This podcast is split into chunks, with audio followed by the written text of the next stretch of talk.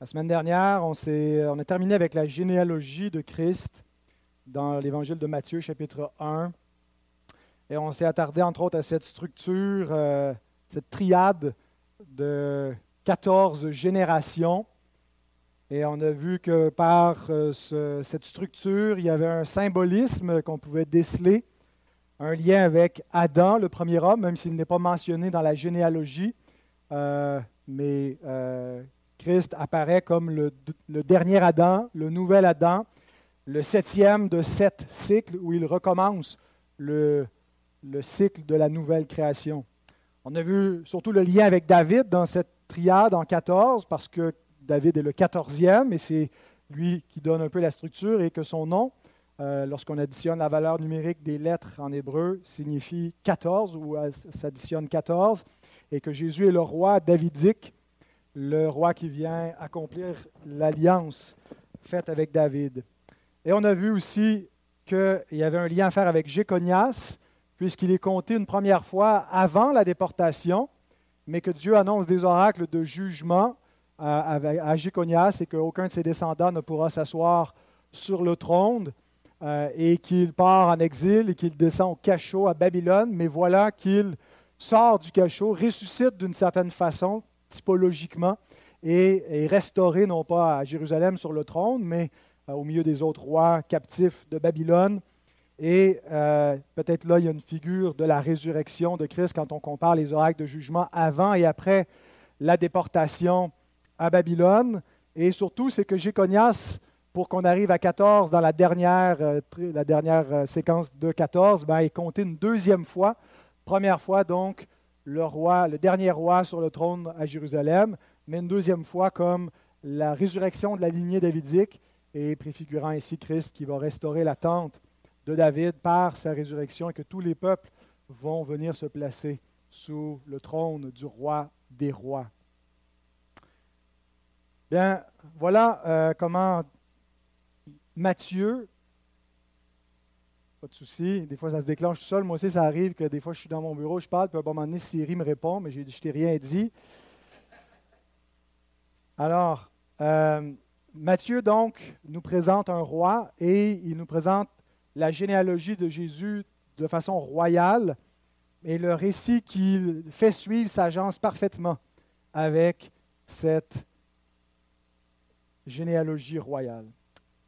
Si vos Bibles sont déjà ouvertes, nous allons lire dans Matthieu chapitre 1, les versets 18 à 25.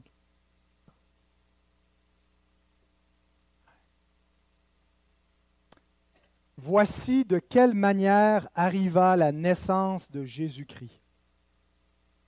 Marie, sa mère, ayant été fiancée à Joseph, se trouva enceinte par la vertu du Saint-Esprit avant qu'ils aient habité ensemble. Joseph, son époux, qui était un homme de bien, qui ne voulait pas la diffamer, se proposa de rompre secrètement avec elle. Comme il y pensait, voici un ange du Seigneur lui apparut en songe et dit, Joseph, fils de David, ne crains pas de prendre avec toi Marie, ta femme, car l'enfant qu'elle a conçu vient du Saint-Esprit. Elle enfantera un fils et tu lui donneras le nom de Jésus. C'est lui qui sauvera son peuple de ses péchés. Tout cela arriva afin que s'accomplisse ce que le Seigneur avait annoncé par le prophète. Voici, la Vierge sera enceinte, elle enfantera un fils, et on lui donnera le nom d'Emmanuel, ce qui signifie Dieu avec nous.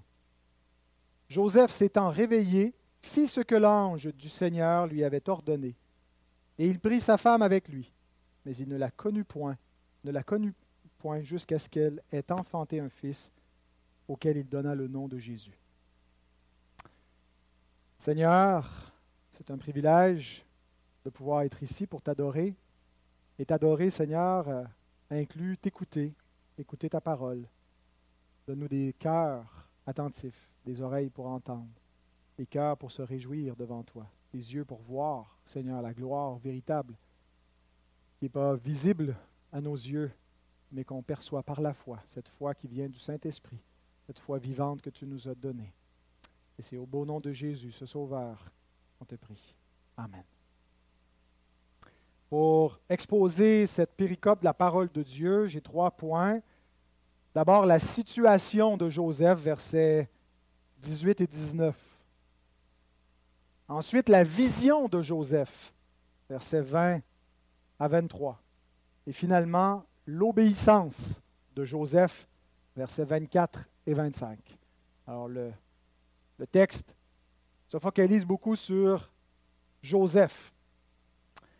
Et euh, donc, sa situation est la suivante. Il était fiancé à une femme nommée Marie. Alors, ce qu'on sait des fiançailles de l'époque, généralement, euh, ça avait lieu quelque part entre l'âge de 12 ans et 16 ans pour une jeune fille. Ça ne nous dit pas forcément quel âge avait Marie, mais on suppose généralement que c'est dans cette période de sa vie, entre l'âge de 12 à 16 ans, qu'elle avait été fiancée à Joseph, qui était peut-être un petit peu plus âgé probablement. Euh, les fiançailles, c'était pas simplement un peu comme euh, aujourd'hui les fiançailles, bon, on se donne une bague, on se promet qu'on va se marier, ça se passe beaucoup de façon romantique entre les futurs époux, mais à l'époque, c'était un petit peu plus formel. C'est un engagement euh, et ça se passe avec les familles qui sont impliquées, euh, puis, euh, ce n'est pas simplement des, mariages d'amour romantiques, mais euh, il y a même une négociation hein, de la dot, par exemple, que, l'époux va remettre à la, famille de, sa fiancée pour pouvoir la prendre. Et donc, le texte nous dit que ben, avant qu'ils étaient mariés, avant qu'ils aient habité ensemble, donc le moment où ils habitent ensemble, c'est le moment où le mariage devient formel généralement, il va y avoir une célébration, mais c'est quand ils commencent à habiter ensemble qu'on peut dire qu'ils sont des époux, mais c'est quand même assez formel, la procédure de fiançailles. Euh, c'est pratiquement un mariage. Elle est comme sa femme, mais il reste à formaliser certaines étapes. Et cette période de fiançailles peut durer environ une année. Et pendant cette année-là, ben, ils n'ont pas de relation, ils ne vivent pas ensemble, ils ne sont pas encore officiellement ou finalement mariés. Euh, et euh, ben, c'est ce que euh, Matthieu veut, veut, nous dire quand il dit avant qu'ils aient habité ensemble, c'est un peu un euphémisme pour dire ben, ils n'habitaient pas ensemble, quoi. Ils n'avaient pas de, de, relation. Et pourquoi est-ce qu'il veut nous dire ça? Ben, parce qu'il veut nous dire qu'elle est tombée enceinte pendant cette période-là alors qu'ils n'habitaient pas ensemble. Et ça, c'est un détail important ben, parce que Matthieu veut nous présenter une grossesse particulière qui signifie, euh, qui est remplie de signification. Mais euh, donc, le texte dit Marie se trouva enceinte, alors avant qu'ils aient habité ensemble. Matthieu précise de façon très laconique que c'est par la vertu du Saint-Esprit que Marie fut enceinte. Il ne nous dit pas beaucoup plus de détails que cela. Euh, elle est enceinte et ce n'était pas de Joseph, et c'est euh, par le Saint-Esprit qu'elle euh, a conçu un enfant. Luc, dans son évangile, nous donne plus de détails sur qu'est-ce qui s'est produit. On va lire le récit de Luc juste pour qu'on ait plus de lumière encore sur la situation de Marie et sur cette grossesse divine. Luc 1, 26 à 38, au sixième mois, au sixième mois de la grossesse d'Élisabeth, la parente de Marie. L'ange Gabriel fut envoyé par Dieu dans une ville de Galilée appelée Nazareth, auprès d'une vierge fiancée à un homme de la maison de David, nommé Joseph. Le nom de la vierge était Marie. L'ange entra chez elle et dit, Je te salue, toi à qui une grâce a été faite.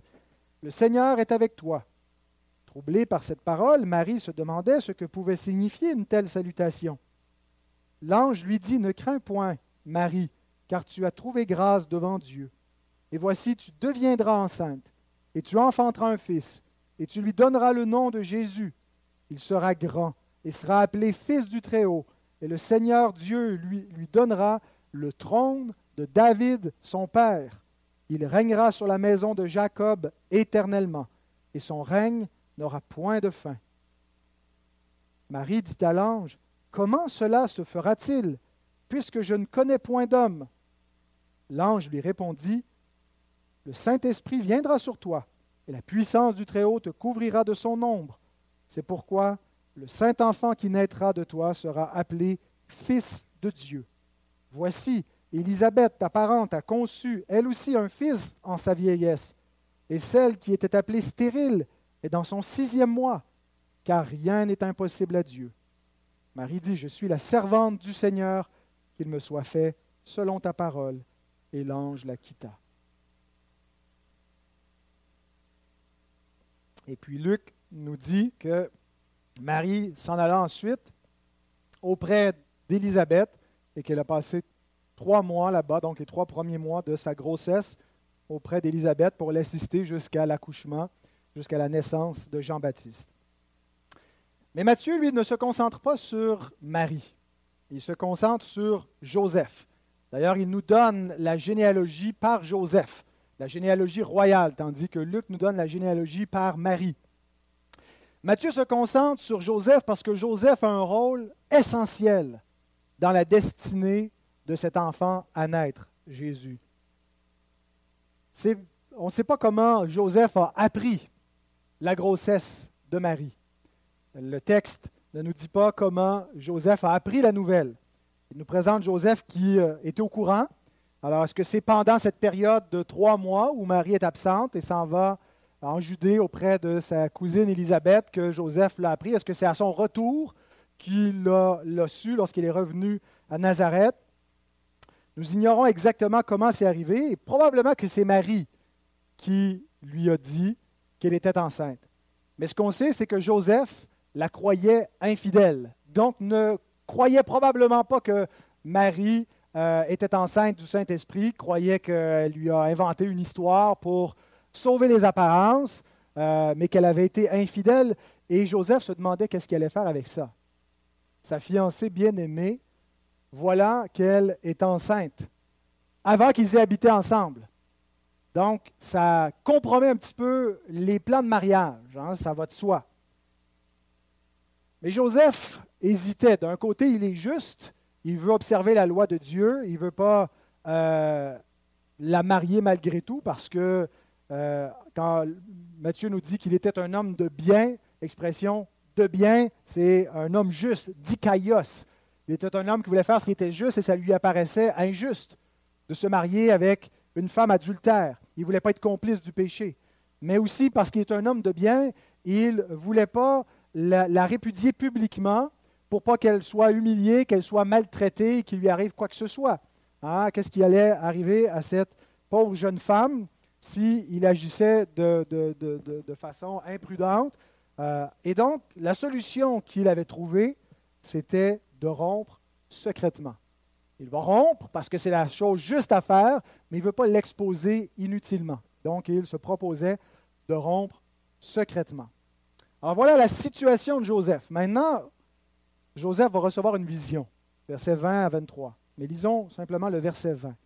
Comme il y pensait, voici un ange du Seigneur lui apparut en songe et, dit, Joseph, fils de David, ne crains pas de prendre avec toi Marie, ta femme, car l'enfant qu'elle a conçu vient du Saint-Esprit. Le Seigneur sait délivrer de l'épreuve les hommes pieux. Ceux qui s'attendent au Seigneur lorsqu'ils sont devant une impasse et qui disent Qu'est-ce que je vais faire et qui ont l'impression qu'ils sont coincés, s'ils vont dans cette direction ou dans cette direction, qu'il y aura forcément des répercussions d'un bord ou l'autre. Lorsqu'ils s'attendent au Seigneur, le Seigneur les délivre de l'épreuve. Ben, c'est ce qui arrive. C'est ce qui arrive ici euh, à Joseph. Joseph reçoit donc une révélation extraordinaire. Joseph était familier avec la parole de Dieu et était au courant qu'il existe toutes sortes, de, toutes sortes de récits dans l'Ancien Testament de naissances prodigieuses, de naissances euh, providentielles, à commencer par l'histoire du, peuple de l'Alliance, où la, mère qui doit enfanter ce peuple-là ben, est une femme stérile, qui est plus en âge d'avoir des enfants, et même son mari euh, est pas mal âgé.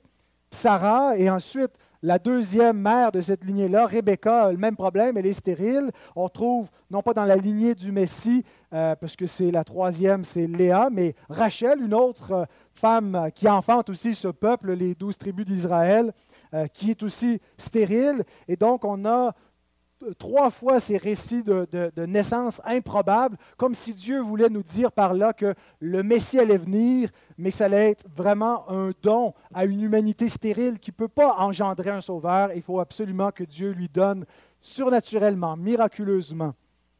Mais ça ne s'arrête pas là. Il y a toutes sortes d'autres récits euh, de femmes qui ne sont pas nécessairement dans la lignée messianique, mais qui sont aussi des femmes stériles et qui reçoivent un enfant euh, surnaturellement par euh, un acte de Dieu, comme la mère de Samson, comme Anne, la mère de Samuel, de sorte que ça devient un thème récurrent dans les écrits prophétiques ou dans les psaumes que celle qui est stérile enfante et qu'elle devient une mère joyeuse. Et ce thème continue dans le Nouveau Testament.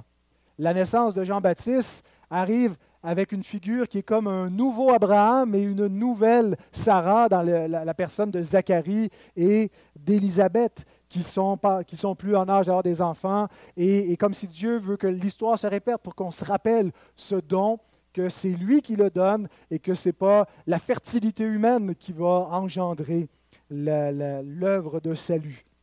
Et Paul va citer aussi cette stérilité euh, de, Sarah dans Galates 4 pour nous dire que euh, c'est une, que le, fruit du salut qui vient par la descendance de la femme, la postérité de la femme et la postérité d'Abraham, est un acte miraculeux de Dieu. Mais jusqu'à présent, dans toute l'histoire du salut, il n'y a eu aucune naissance virginale. Toutes les naissances qui ont eu cours sont des, naissances providentielles. Ces naissances-là, euh, chaque naissance est providentielle, mais lorsqu'une personne est stérile, lorsqu'elle est dépassée l'âge d'avoir des enfants, ça prend un acte particulier. Ce n'est pas simplement une clinique de fertilité, mais c'est la providence de Dieu qui va pourvoir pour euh, assurer la lignée. Mais ces naissances arrivent quand même par un processus naturel que je n'ai pas besoin de vous expliquer si vous avez reçu des instructions euh, dans vos cours de biologie. Euh, vous savez comment on fait les bébés. Eh bien, ici, nous avons un événement unique, unique dans l'histoire de l'humanité. Il n'y a aucune autre naissance virginale qui s'est produite. Il y a peut-être des mythes qui existent de cette nature-là, mais un récit qui se présente comme historique, comme une croyance fondamentale de la foi chrétienne, qu'une femme vierge va engendrer un fils, le Fils de Dieu. Alors pour que Joseph puisse croire cela, parce que ça n'avait jamais eu lieu, il avait besoin d'une révélation spéciale plus que de s'appuyer simplement sur des comparatifs de l'Ancien Testament, et Dieu lui envoie un ange. Et c'est lorsque l'ange parle à Joseph qu'on réalise pourquoi Joseph est vraiment important dans l'histoire de la naissance de Jésus, même s'il n'est pas son père biologique. Parce que Joseph est son père adoptif. Et Joseph porte un titre qu'il va transférer à son fils adoptif. Comment est-ce que l'ange appelle Joseph fils de David? Joseph, fils C'est un des titres préférés que Matthieu utilise dans son évangile pour rappeler la royauté du Messie. Pour rappeler que c'est Jésus qui vient accomplir cette promesse que David aura un, fils sur le trône qui va régner éternellement. Dans l'évangile de Matthieu, Jésus, l'expression fils de David est utilisée neuf fois. Une fois pour Joseph et huit autres fois pour Jésus. Dans le reste des évangiles, si on, combine avec Matthieu, on retrouve cette expression 17 fois. Toutes les autres fois sont à Jésus, sauf une autre fois pour Nathan, fils de David, dans la généalogie que Luc nous rapporte. Et si on prend tout le Nouveau Testament, 22 fois on retrouve l'expression fils de David ou la postérité de David. Et donc 20 fois, ça s'applique à Christ. Mais l'enjeu est le suivant. Joseph, fils de David, doit accueillir Christ pour lui communiquer, lui transférer légalement son titre de fils de David. Ce n'est pas donc par Marie, parce que ce n'est pas une descendante qui va régner sur le trône, même si Marie aussi est une fille de David euh, et que ça, ça compte pour quelque chose, mais c'est dans la lignée par Joseph que vient ce titre de fils de David. Les, une des choses que les 17 premiers versets de l'Évangile de Matthieu nous montrent, la généalogie de Jésus, c'est l'importance de ce titre. La généalogie de Jésus nous est présentée sous l'angle de la filiation avec David. Généalogie de Jésus-Christ, fils de David.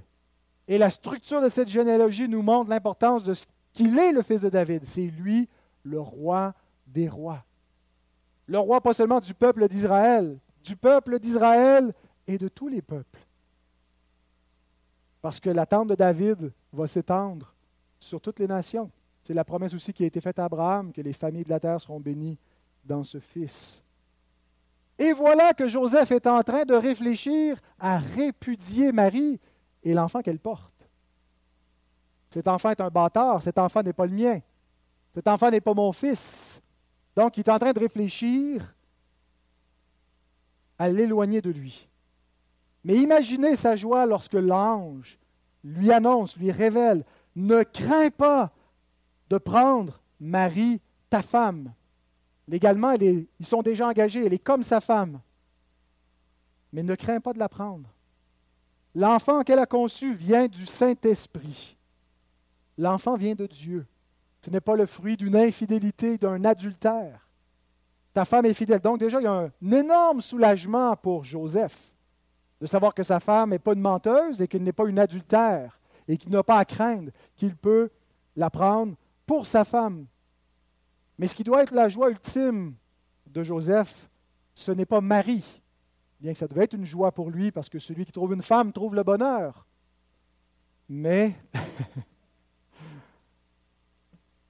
ce qui devait être la joie ultime de Joseph, c'est l'enfant que Marie porte.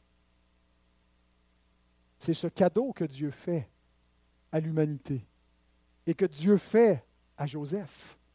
Tu vas être celui qui va, tu vas être le père qui va élever ce fils. Je te confie mon fils pour que tu deviennes son père. Tu vas lui enseigner ton métier. Il va être appelé le fils du charpentier.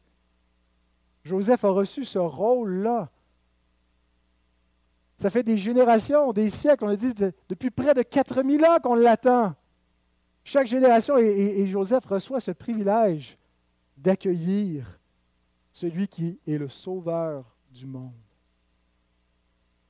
Et pour lui communiquer qui est cet enfant, l'Écriture lui présente deux noms. Verset 21. Elle enfantera un fils et tu lui donneras le nom de Jésus, car c'est lui qui sauvera son peuple de ses péchés. Non seulement l'ange indique le nom, mais il nous donne la raison du nom dans ce verset.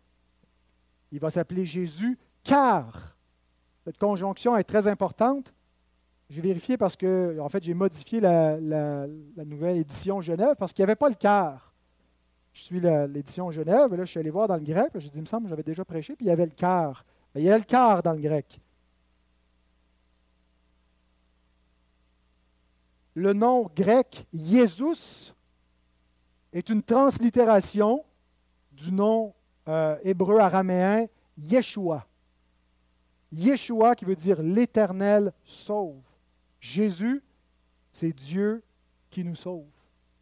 Ben, c'est l'interprétation que l'ange donne au nom de Jésus.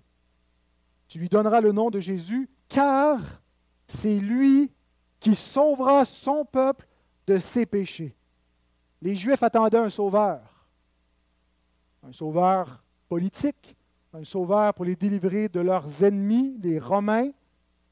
Les hommes attendent des sauveurs, attendent quelqu'un pour nous sauver de, des crises planétaires, euh, des crises euh, écologiques, des crises pandémiques, des crises économiques. Mais vient nous sauver de quoi au juste? Il sauvera son peuple de ses péchés. Ultimement, il va nous sauver de tous les autres maux associés au péché, que ce soit l'écologie, euh, l'économie, de tout ce qui ne va pas dans le monde, parce qu'il va amener une nouvelle création. Mais pour nous sauver ainsi, il doit nous sauver de notre péché. Ce qui fait que ça va mal dans le monde, c'est parce que le péché est entré dans le monde par le premier homme. La mort est entrée avec le péché. Et la mort fait des ravages. C'est la mort qui est à l'œuvre. La mort, ce n'est pas seulement lorsque le cœur arrête de battre, c'est tous les ravages, jusqu'à temps que le cœur s'arrête de battre. Tous les ravages physiques, mais aussi sociaux, qui ont été engendrés par la chute de l'homme. Christ vient nous sauver de nos péchés. Mais notez que l'ange présente une compréhension particulariste de la rédemption. Il vient sauver son peuple de ses péchés. Y a des gens qui ne seront pas sauvés par le Sauveur. Et c'est notre croyance, et c'est ce que nous confessons. Peut-être que ce n'est pas votre conviction, mais c'est ce que nous affirmons comme Église. L'expiation particulière, c'est-à-dire que lorsque Christ rachète les péchés, il rachète les péchés de son peuple seulement, de son Église, de ses élus. Voilà le premier titre, Jésus, le Sauveur qui vient nous sauver de notre péché. Le deuxième titre, c'est une explication que l'Écriture donne ce n'est pas l'ange qui semble parler ici, mais c'est l'Esprit de Dieu qui inspire ces versets pour nous rapporter à une prophétie de l'Ancien Testament ces événements. Matthieu 1, 22 et 23. Tout cela arriva afin que s'accomplisse ce que le Seigneur avait annoncé par le prophète. Voici, la Vierge sera enceinte, elle enfantera un fils, et on lui donnera le nom d'Emmanuel, ce qui signifie Dieu avec nous.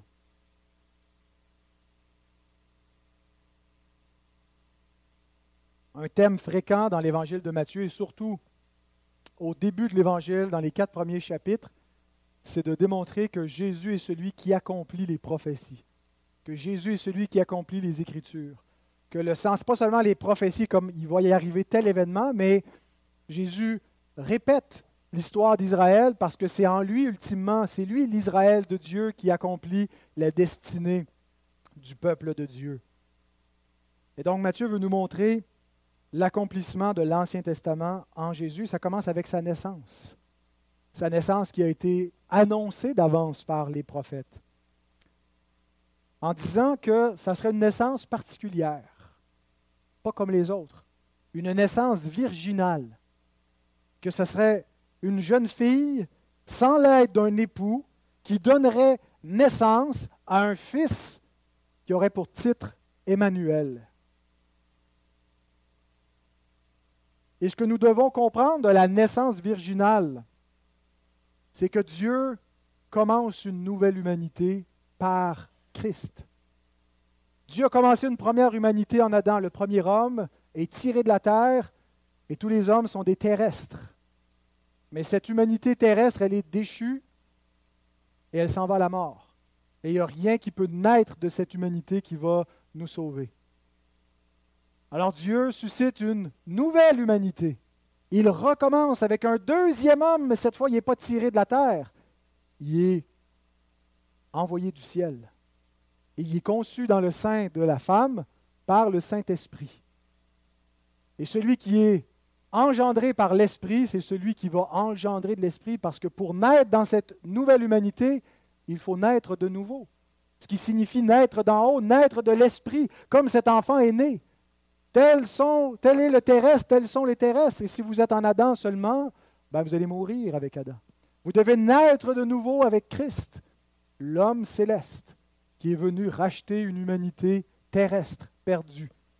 Mais il le fait en prenant part dans cette humanité sans être un descendant fédéral d'Adam. Jésus n'a pas de père terrestre. il y a donc une rupture dans l'alliance des descendants d'Adam. Christ n'est pas sous l'autorité fédérale ou alliantielle d'Adam parce qu'il n'a pas de père terrestre. Et Dieu introduit dans la chaîne de l'humanité physique un nouveau chef, un nouvel Adam, le Christ, l'homme céleste pour venir nous racheter. Voilà ce que signifie la naissance virginale. Voilà pourquoi on tient que ce n'est pas simplement quelque chose de, beau, de, romantique, de, de, mythologique, mais absolument nécessaire comme vérité historique. Dieu recommence, Dieu recrée l'humanité par la naissance du Fils. Et même si on ne croit pas que seulement l'incarnation est suffisante pour sauver le monde, elle est nécessaire pour sauver le monde. Christ ne pouvait pas simplement aller à la croix, il devait d'abord naître. Et il faut euh, voir ce, lien direct entre l'incarnation jusqu'à cette vie d'obéissance, jusqu'à la mort. Et donc, notre rédemption ne commence pas simplement dans le jardin de Gethsemane et sur le mont Golgotha. Elle commence dans le Sainte-Marie lorsque le Fils de Dieu est conçu. Ce n'est pas l'incarnation seule qui nous sauve, mais l'incarnation est nécessaire à notre salut. Et l'Écriture nous dit qu'en cela, Dieu est avec nous. Que ce Fils que Marie va engendrer s'appelle Emmanuel. C'est un titre parce qu'on lui a donné comme prénom Jésus. Donc Emmanuel nous explique qui il est, nous explique ce qu'est cet homme. Il est Dieu avec nous.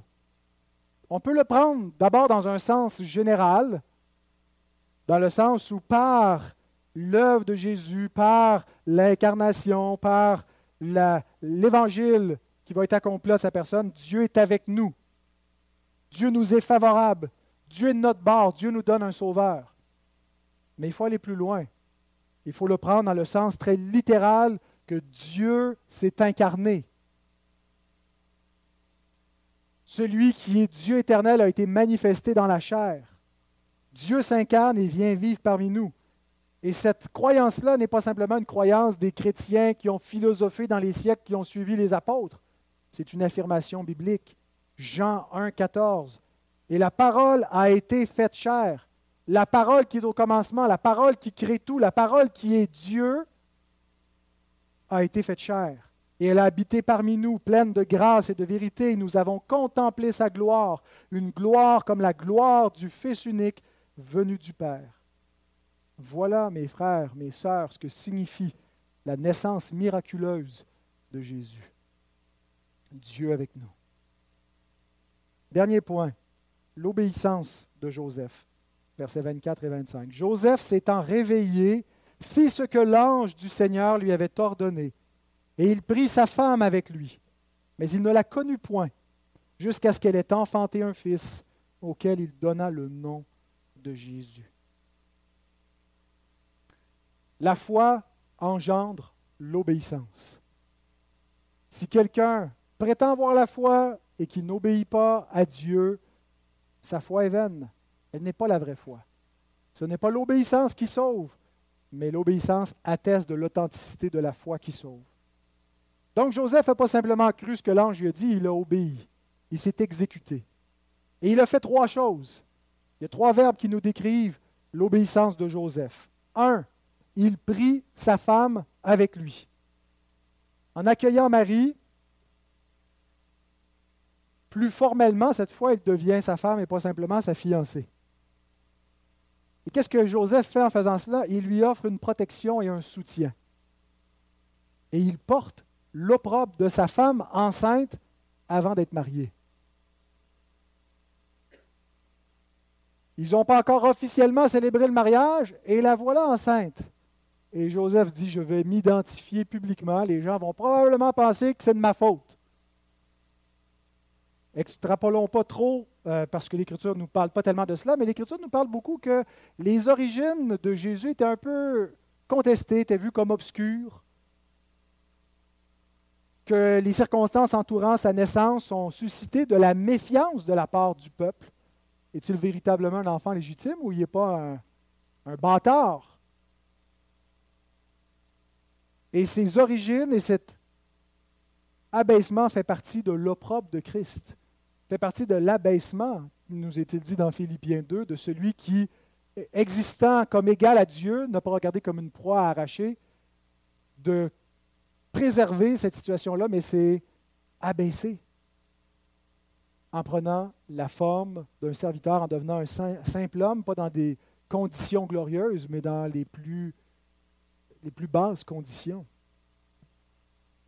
Et donc, Joseph porte l'opprobre de Christ, comme Moïse porte l'opprobre de Christ lorsqu'il s'identifie avec le peuple de Christ qui souffre en Égypte. Joseph, en prenant sa femme avec lui, accepte en quelque sorte cette humiliation parce qu'il y avait quelque chose de honteux entourant la naissance du Sauveur. Dieu cache sa gloire dans des endroits obscurs. Deuxième chose que Joseph fait, c'est plutôt quelque chose qu'il ne fait pas. Il ne la connut point jusqu'à ce qu'elle ait enfanté un fils. Pourquoi ne la connut-il point? Bon, on pourrait dire peut-être qu'elle n'était pas encore tout à fait sa femme, il fallait encore célébrer le mariage, mais quand il la prend chez lui, elle devient sa femme. Il lui dit Prends ta femme chez toi. Ne crains pas de le faire. Mais la prophétie de l'Ancien Testament disait non seulement qu'une vierge allait concevoir un enfant, mais allait enfanter un enfant. L'accomplissement n'aurait pas été aussi complet si ce n'était pas une vierge qui l'avait enfanté. il fallait qu'elle soit vierge jusqu'au bout. Certains ont poussé cette logique un petit peu plus loin. Hein, puis elle a été perpétuellement vierge. C'est la Sainte Vierge encore aujourd'hui. Je pense que Matthieu nous dit le contraire. Quand il dit jusqu'à ce que. Il ne l'a connu point jusqu'à ce que. Donc, éventuellement, il l'a connu, comme Adam a connu sa femme. Nous ne croyons pas à la virginité perpétuelle de Marie. Pas que ça change grand, grand chose dans, dans les faits de notre salut, mais cette croyance-là a contribué un petit peu à ce que nous appelons comme protestants la, la mariolatrie. Hein, nous voulons nous limiter à une mariologie biblique, une doctrine ou euh, des dogmes et des, des, croyances historiques et bibliques concernant Marie, mais pas aller au-delà de ce qui est écrit et pas lui donner euh, un statut de co-rédemptrice ou d'immaculée conception et, quoi que ce soit qui euh, dépasse la lettre de la parole de Dieu et qu'on cherche auprès de Marie une, intercesseur pour nous amener plus près de Jésus et, quoi que ce soit, on n'a pas besoin. Marie et Joseph sont pour nous un couple modèle du mariage créationnel et naturel que Dieu veut entre l'homme et la femme. Elle était vierge jusqu'à l'accouchement et éventuellement, donc, Joseph a probablement eu d'autres enfants avec Marie, de sorte que Jésus avait des frères humains et même qu'un euh, de ceux-là nous a laissé une épître du Nouveau Testament. Troisième remarque dans l'obéissance de Joseph, il donna le nom de Jésus. Pas juste un petit détail au passage, parce qu'en nommant Jésus, c'est Joseph qui fait cela et il exerce son rôle légal de père. C'est un petit peu comme sa procédure d'adoption. Il n'y avait pas besoin de faire quoi que ce soit de, formel pour que les gens pensent que c'est son enfant parce qu'il est l'époux de Marie, mais il assume pleinement et c'est comme son oui à Dieu. Cet enfant, je le prends pour le mien, pour l'élever et je veux le nommer. Et donc le père qui nomme son fils, il exerce son rôle légal. Et implicitement, il lui confère son titre de fils de David. Et en faisant cela, Joseph nous montre aussi la voie à suivre.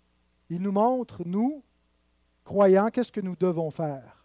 Nous devons faire comme Joseph, c'est-à-dire accueillir Christ. Accueillir Christ avec son opprobre. Nous sommes dans un monde qui est rebelle à Dieu et à loin de l'Éternel. Les nations se liguent contre l'Éternel et contre son oin. Et il n'y a rien de nouveau sous le soleil.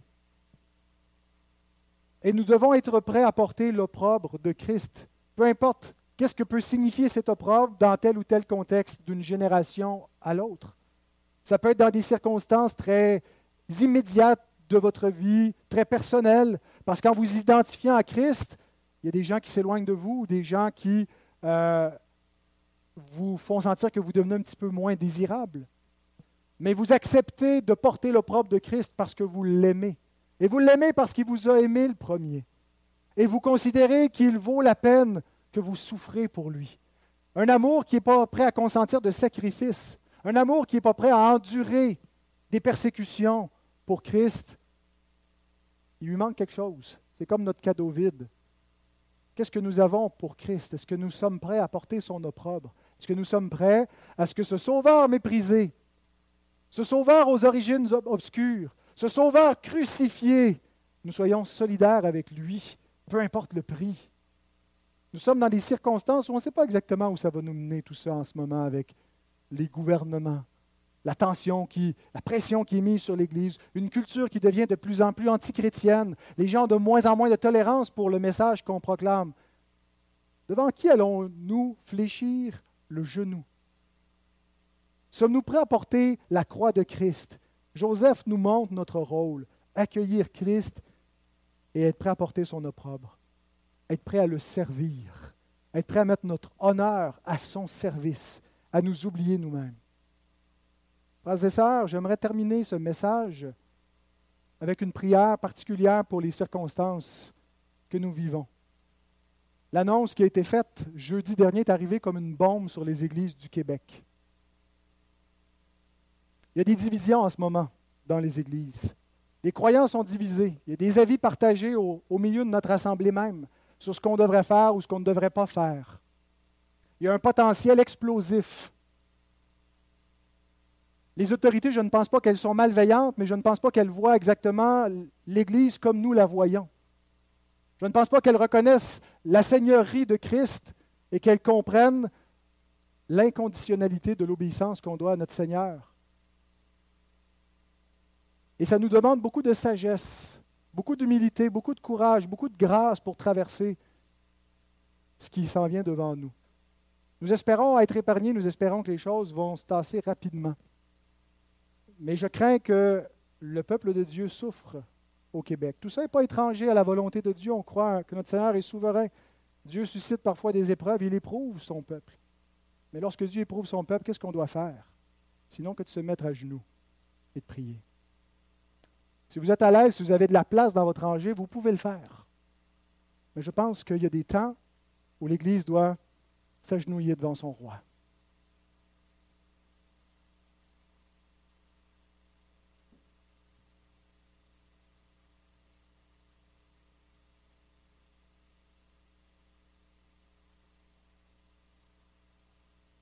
Seigneur Jésus, nous fléchissons les genoux devant toi et devant toi seul.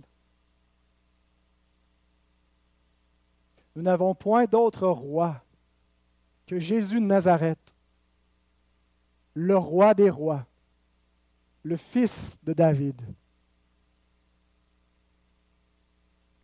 Seigneur, ton Église est éprouvée en ce moment,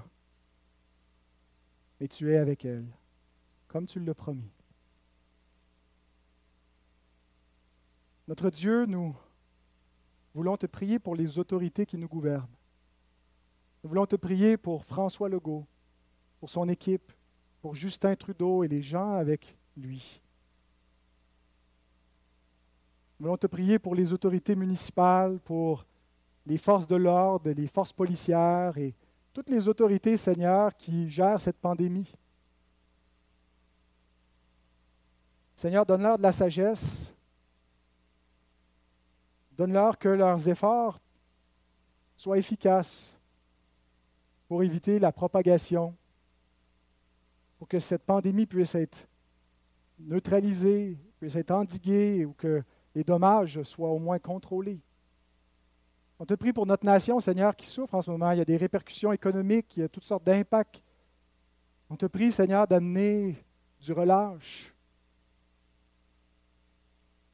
On te prie, Seigneur, pour de la bienveillance de la part de nos conducteurs civils sur vis-à-vis de ton peuple, vis-à-vis du respect de la conscience, vis-à-vis de la liberté de religion, la liberté que tu as donnée à ton Église, la compréhension que l'Église n'est pas un centre d'achat, Seigneur, qu'elle est régie par d'autres principes, par d'autres ordonnances, qu'elle est de nature céleste. Mais donne-nous, Seigneur, aussi, comme peuple, comme Église, de ne pas faire n'importe quoi, de respecter les autorités, d'agir avec humilité, avec grâce, d'avoir un bon témoignage, de chercher le bien commun, mais de ne pas faire de compromis, de respecter ta parole, de ne pas exclure des gens, Seigneur, sur la base de leur situation vaccinale, parce que tu nous dis de nous accueillir les uns les autres, de nous aimer, Seigneur, et on craint les divisions parmi les églises du Québec.